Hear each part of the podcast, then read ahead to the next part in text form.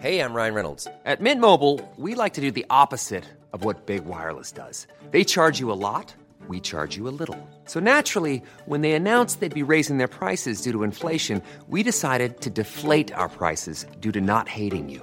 That's right. We're cutting the price of Mint Unlimited from $30 a month to just $15 a month. Give it a try at mintmobile.com slash switch. $45 upfront for three months plus taxes and fees. Promo rate for new customers for limited time. Unlimited more than 40 gigabytes per month. Slows. Full terms at mintmobile.com.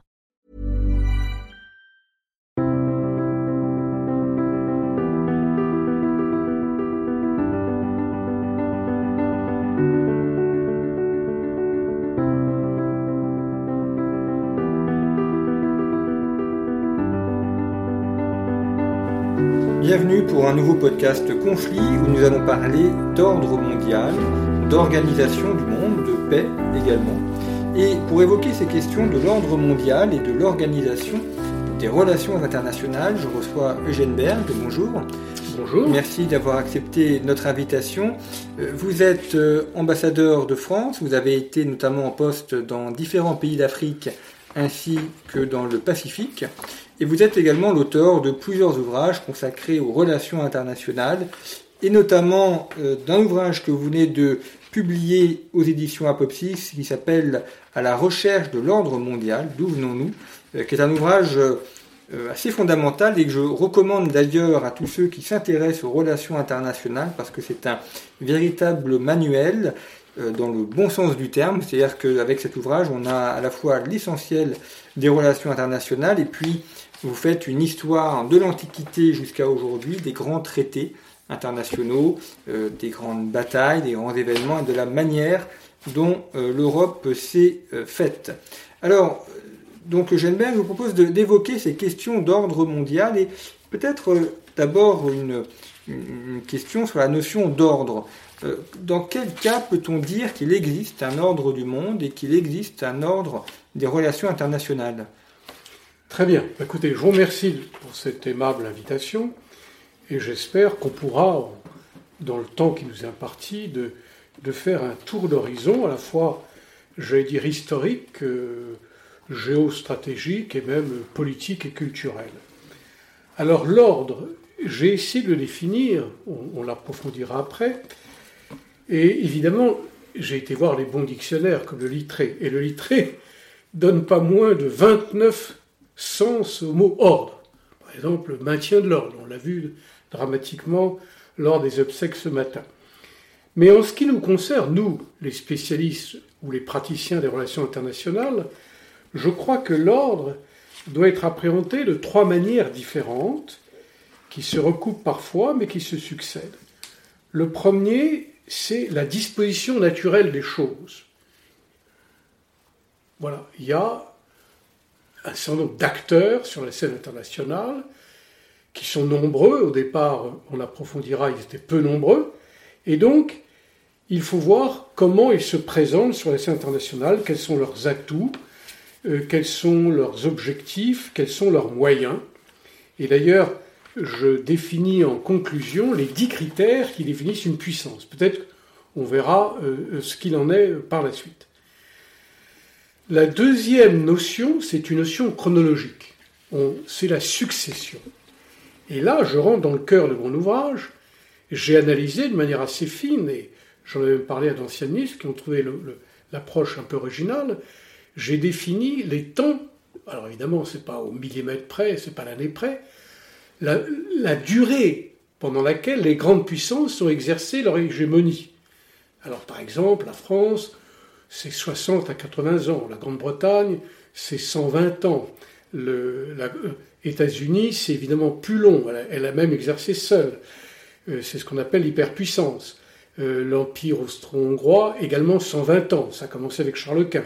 Donc c'est intéressant parce que c'est un moyen de mesurer dans la durée. Et lorsqu'on parle de l'ascension de la Chine, lorsque M. Xi Jinping dit qu'il a réalisé quelque chose que personne n'a fait pendant des siècles, il a à la fois raison et un peu tort.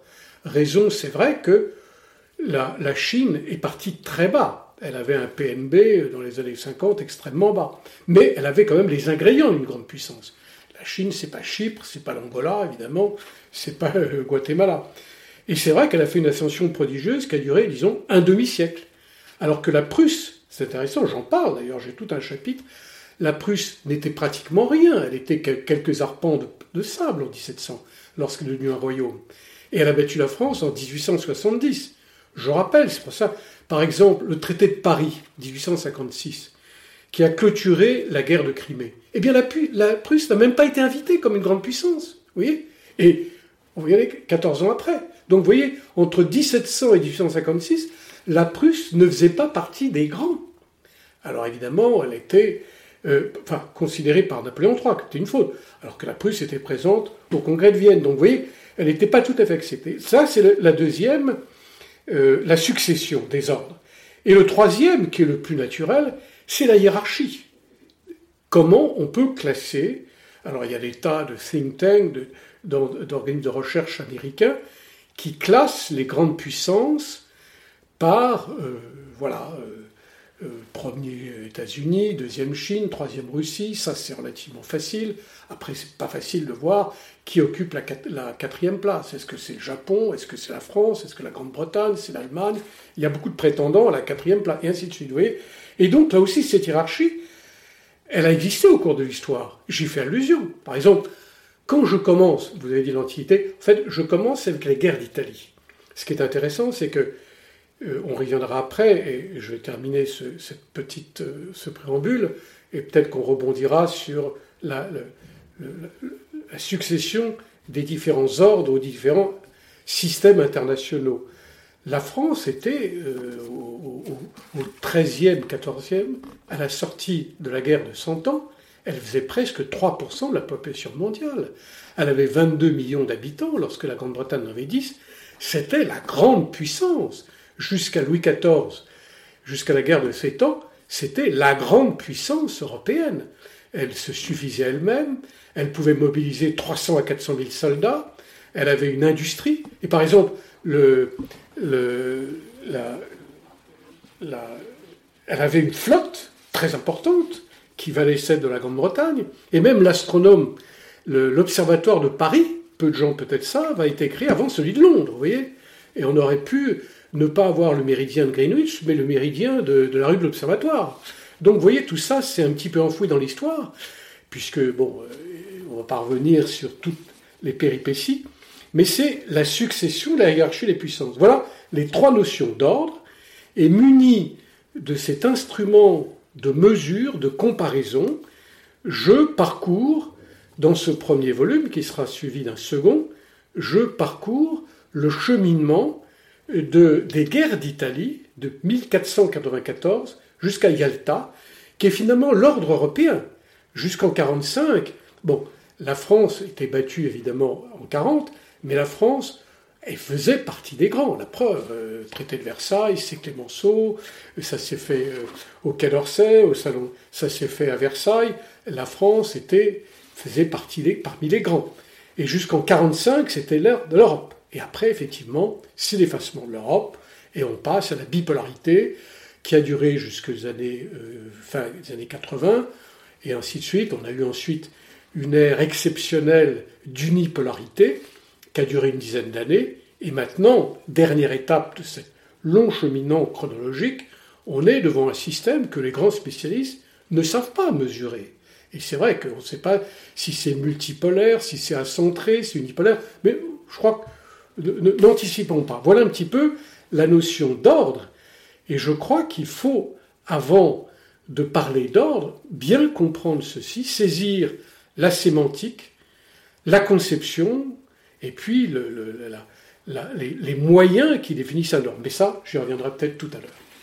Est-ce que cet ordre s'impose par la force ou est-ce qu'il peut s'imposer euh, par la paix, c'est-à-dire par le, fait qu'on on garantisse la paix à d'autres territoires Est-ce que c'est forcément une domination ou est-ce que ça peut être également un ordre qui est consenti et accepté par des puissances plus petites qui ont intérêt à cet ordre? Bah, Merci pour cette question qui me permet justement de rebondir. Je, dans mon introduction, qui fait quand même une cinquantaine de pages, après avoir défini cet ordre, donc j'ai très brièvement euh, rappelé les termes, je dis que l'ordre, dans l'histoire, s'est défini par trois moyens différents. l'ordre par l'empire, l'ordre par l'équilibre, c'est le fameux équilibre des puissances, balance of powers, en anglais ou en américain, et le troisième, qui est le plus faible, il faut dire, l'ordre par la coopération ou l'organisation internationale ou mondiale. Alors, l'ordre par les empires, ça existait très longtemps. Bon, j'ai euh, consacré quelques pages à la notion d'empire et j'étais frappé de voir que des empires, je ne vais pas revenir, l'empire byzantin, l'empire turc, soit, ils ont des durées de vie de 600 à 1000 ans. C'est extrêmement long dans l'histoire. Alors évidemment, puisque finalement, l'ordre international commence finalement avec notre ère. Il y avait évidemment des relations internationales avant, mais disons, sur 2-3 000 ans d'histoire réelle, un empire qui a duré 1000 ans, d'ailleurs, souvenons-nous, euh, je ne sais pas s'il avait. Le chancelier Hitler croyait que le Reich allait durer 1000 ans. Euh, et puis, euh, certains soviétiques croyaient que le mur de Berlin allait durer un siècle. Il a, duré quelques mois, une fois cette phrase été prononcée. Donc, il faut être modeste. Alors, l'Empire, vous avez raison de dire, l'Empire s'est fait par la domination, évidemment, l'Empire romain, mais l'Empire perse. Et, d'autres empires, l'Empire Inca, l'Empire napoléonien, et ainsi de suite. On parlait d'Empire soviétique, et ainsi de suite.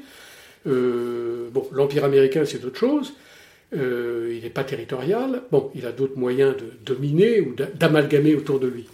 Il y a la force, mais il y a également le consentement, puisque euh, la force ne dure jamais. C'est le problème de légitimité et d'efficacité. à long terme, pour qu'un empire dure, il faut qu'il copte des élites. C'est ce qu'a fait l'Empire romain, mais les, les fameux barbares qui étaient au-delà du limès, il les a cooptés, et peu à peu, c'est eux qui ont provoqué la chute de l'Empire. Mais, et quand l'édit Constantin, il a donné la, citoyenneté romaine à, tout, à tous les citoyens, c'est une manière de coopter, de faire en sorte que l'Empire n'est pas uniquement la chose exclusive euh, de Rome, du Latium, de l'Italie, mais c'est quelque chose de partagé.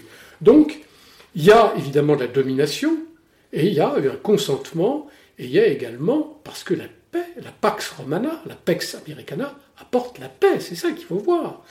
Et l'Empire turc, tellement dénigré, eh bon, la Limès, il, les Minettes, il laissait les différentes confessions s'organiser.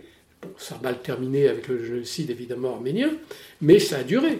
Pareil, euh, on critique beaucoup euh, l'Union soviétique, Staline. Finalement, lorsque on compare l'histoire des États-Unis, qui a quand même décimé une grande partie des Indiens, eh bien, euh, euh, lorsque les Russes se sont lancés à l'assaut de la Sibérie, hein, à partir du XVIe siècle, ils n'ont pas décimé. Il y a encore des Yakoutes, il y a des Évènes, il y a des Bouriates, et même on leur a permis ensuite, alors évidemment c'était dominé par Moscou, par le Parti communiste, mais on, les a laissés en quelque sorte s'auto-organiser, d'utiliser leur langue, leur religion, leur culture. C'est une forme de domination impériale. Le ciment était idéologique, la force, mais également parce que on permettait aux différents sujets de l'empire d'exister et on n'y est pas totalement leur, identité. Donc la deuxième euh, moyen de maintenir l'ordre, c'est le fameux équilibre des puissances. Ça aussi, ça a été étudié, c'est ce qu'on appelle le concert des nations. C'est pour ça que je commence j'avais ça en tête depuis très longtemps. Finalement, c'est la France, grand pays, le pays qui dominait l'Europe finalement. Il y avait peu de grands joueurs à partir du fin du XVe siècle. La France, pour les raisons différentes, certains de croisades, d'autres prestiges, le prestige de l'Italie, eh bien, Charles VIII, ensuite Philippe II, Louis XII, est allé vers l'Italie. Et c'est à ce moment que dès qu'il y a une puissance dominante, les autres se coalisent pour faire équilibre. C'est cette loi qui a duré justement pendant plusieurs siècles. Et ce qui est intéressant, il y a eu un ouvrage que je cite d'un Américain, le la seule puissance européenne qui a brisé cette loi, c'est l'Allemagne en 70, lorsque la Prusse a battu la France. Ensuite, il y a eu la proclamation de l'Empire, hein, en janvier 70, 71, euh, euh, au, Galerie des Glaces. À la Galerie des Glaces à Versailles. Et là, il a fallu que les États-Unis interviennent deux fois, en 17 et ensuite en 41, pour équilibré pour battre l'Allemagne. Parce que là, l'Allemagne, aucune, aucune coalition de tous les pays européens n'arrivait à maîtriser l'Allemagne. Bon, Napoléon a eu une domination. Louis XIV, par exemple, là aussi, vous faisiez allusion au XVIIe, la France, l'armée française a été imbattue jusqu'à justement la fameuse bataille de Malpasseur, où l'ancêtre de Churchill a reçu le château de Blenheim, et c'est le duc de Marlborough, avec le prince Eugène, qui était d'abord, qui a servi un peu la France et ensuite qui est passé au hongrois, c'est la première fois en 25 ans que les armées de Louis XIV ont été battues. Et a, un peu ça a été la fin d'une certaine période d'hégémonie, et ensuite l'hégémonie est passée à l'Angleterre jusqu'à justement les années 70. Donc vous voyez que cette loi de l'équilibre des puissances est intéressante. Alors on a employé, vous me permettez, je ne sais pas si vous voulez rebondir avec une question, mais de reprendre mon raisonnement par ce que c'est que le concert européen.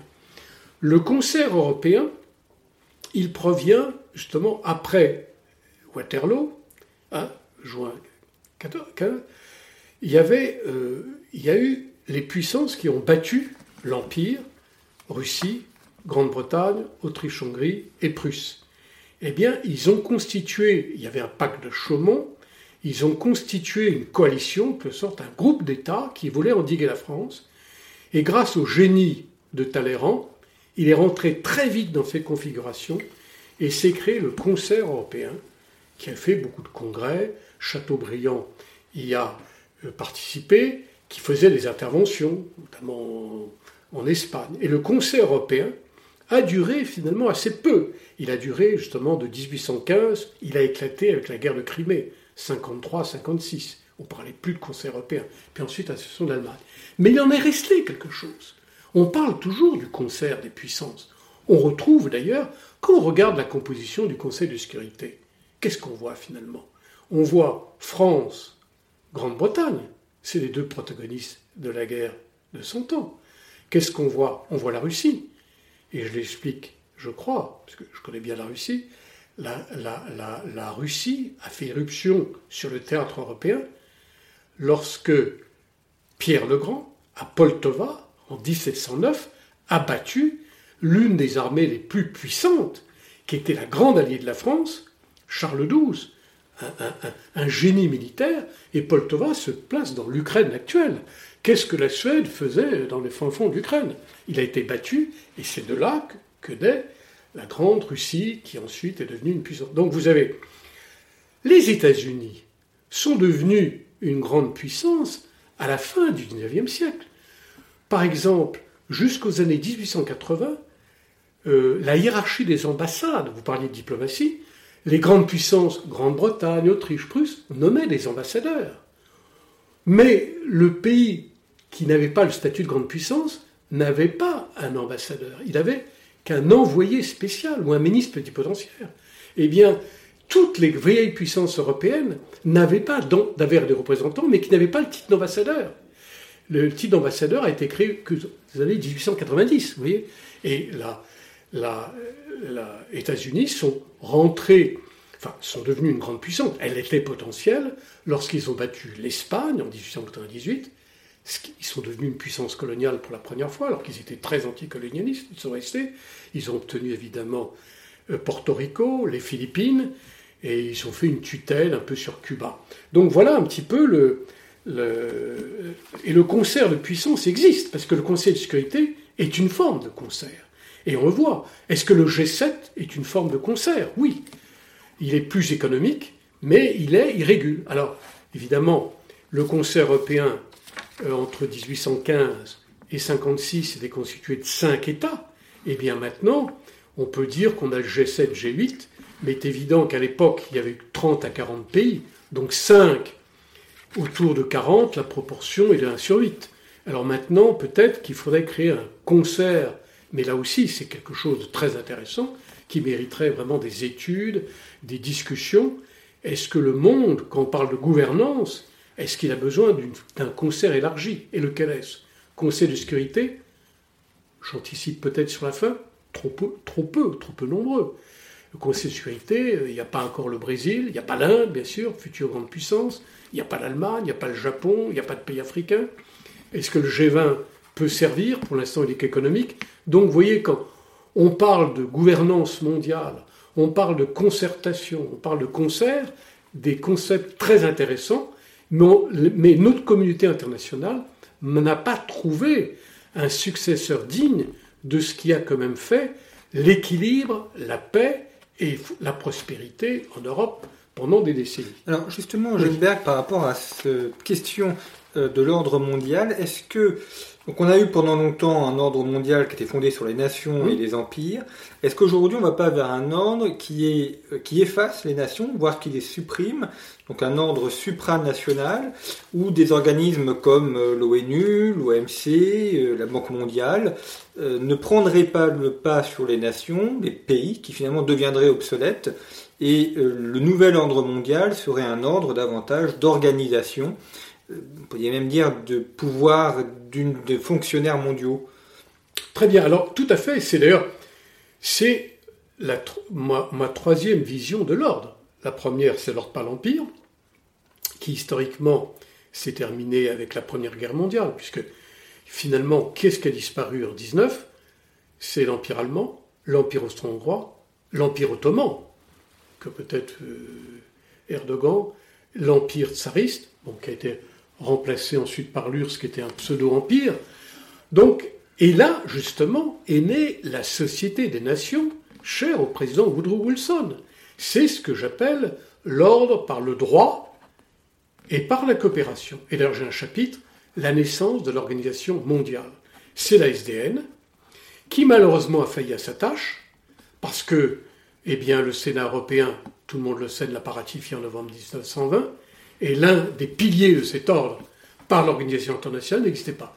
Ensuite, l'URSS n'a pas participé au départ, elle a rejoint que les étrangers. Le Japon l'a quitté en 1932 après la Mandchourie, euh, l'Allemagne en 1936, et finalement la SDN, euh, sur cinquantaine de membres, il y avait à peu près 38 Européens. C'était pas encore une organisation mondiale, c'était une organisation européenne qui était à Genève. Et d'ailleurs, le très beau euh, le très beau roman de Cohen sur le Belle du Seigneur. Sur Belle du Seigneur parle justement d'un fonctionnaire de la Société des Nations. Donc, ça, oui. Et puis en même temps, euh, je n'ai pas approfondi, parce que mon ouvrage est plus historique, géopolitique qu'évidemment juridique. Le droit international est une forme d'organisation, puisque certains critiquent, d'autres, le droit international a des principes généraux auxquels les États finalement, ils prescrivent, euh, qu'ils ou non. Il y a une justice, il y a une médiation. Et les organisations internationales telles quelles ont commencé il y a très longtemps, avec la commission du Danube, l'Union postale industrielle, et ainsi de suite, euh, universelle, ensuite l'OIT. Donc, il y a toutes, et ça j'y fais évidemment allusion, à partir des années 1860, 80, 90, on assiste à cette troisième étape, qui est la montée de l'Organisation mondiale. Ensuite a succédé évidemment l'ONU, l'Organisation des Nations Unies, qui, elle, dans ses articles de 7, elle prescrit l'usage de la guerre. Et maintenant, la guerre, en théorie, elle est illégale. Il faut bien l'aval du Conseil de sécurité. Bon, je ne vais pas revenir sur tous les hommages qui ont été rendus au président Jacques Chirac. Bon, l'un, l'un, l'une, l'un de ces gestes qui a été le plus apprécié des Français, c'est de s'être opposé à la guerre en Irak en 2003. On ne va pas revenir sur l'actualité brûlante. Euh, regardez ce qu'écrivait le Figaro ce matin sur le fiasco américain en Afghanistan, en Syrie, en Irak. C'est aussi, là, c'est plutôt que l'ordre, c'est plutôt le désordre qui s'installe précisément. Mais tout ça est né, effectivement, parce que les États-Unis ont fait fi à l'aval du Conseil de sécurité. Donc, vous voyez, normal, et, l'organisation mondiale, euh, qui est constituée de l'ONU, qui est constituée d'une famille d'organisations, ce qu'on appelle, avec des institutions spécialisées, des organes subsidiaires, bon, tout ça fait un petit peu question de cours, évidemment, ils ont, par exemple, je suis en train de faire une intervention sur le droit de la mer, les océans, un sujet passionnant. Eh bien, euh, peu de gens peut-être savent que l'ONU a entamé depuis 2015 une discussion pour un traité du droit de la mer qui couvre la haute mer, puisque le traité de 82 qui a été signé à Montego Bay en Jamaïque, il ne couvre que la partie, j'allais dire, jusqu'aux zones économiques exclusives, 200 000. Mais au-delà, c'est la haute mer, où il y a liberté complète. Donc on peut dégazer, on peut pêcher, on peut faire, on peut faire des tas de choses qui ne sont pas conformes au bien commun de l'humanité à l'intérêt. Il n'y a pas de traité. Donc vous voyez, si demain il y a un traité, eh bien ça va réguler et ça va donner justement un sens à cette organisation mondiale, cette gouvernance. Bon, alors maintenant, j'y fais peu allusion évidemment dans mon ouvrage, qui s'arrête en 45, c'est plutôt après que c'est né. Mais déjà, c'était en filigrane. Quand, quand, par exemple, on organise l'union, euh, les télécommunications, c'est né déjà, l'union postale, il, fallait bien s'organiser. Donc, on ne pouvait pas laisser le chaos. Donc, il fallait avoir, euh, il fallait avoir des règles communes, euh, qui, c'est déjà une forme d'organisation qui est primitive, qui est peu achevée, et c'est de cette organisation que maintenant on a la famille des Nations Unies avec toutes les institutions spécialisées qui couvrent des champs immenses. Eh bien, merci beaucoup, Berg, d'avoir euh, donné quelques pistes sur la, réflexion sur l'ordre mondial. Je renvoie à votre ouvrage À la recherche de l'ordre mondial, paru aux éditions Apopsis, dans lequel euh, nos auditeurs retrouveront ce que vous avez évoqué, mais de manière évidemment beaucoup plus détaillée. Et euh, je vous propose de retrouver pour une deuxième partie euh, consacrée à des exemples historiques de cet ordre mondial, où nous pourrons ainsi aborder euh, la manière dont cet ordre s'est construit. Merci pour votre fidélité et à bientôt.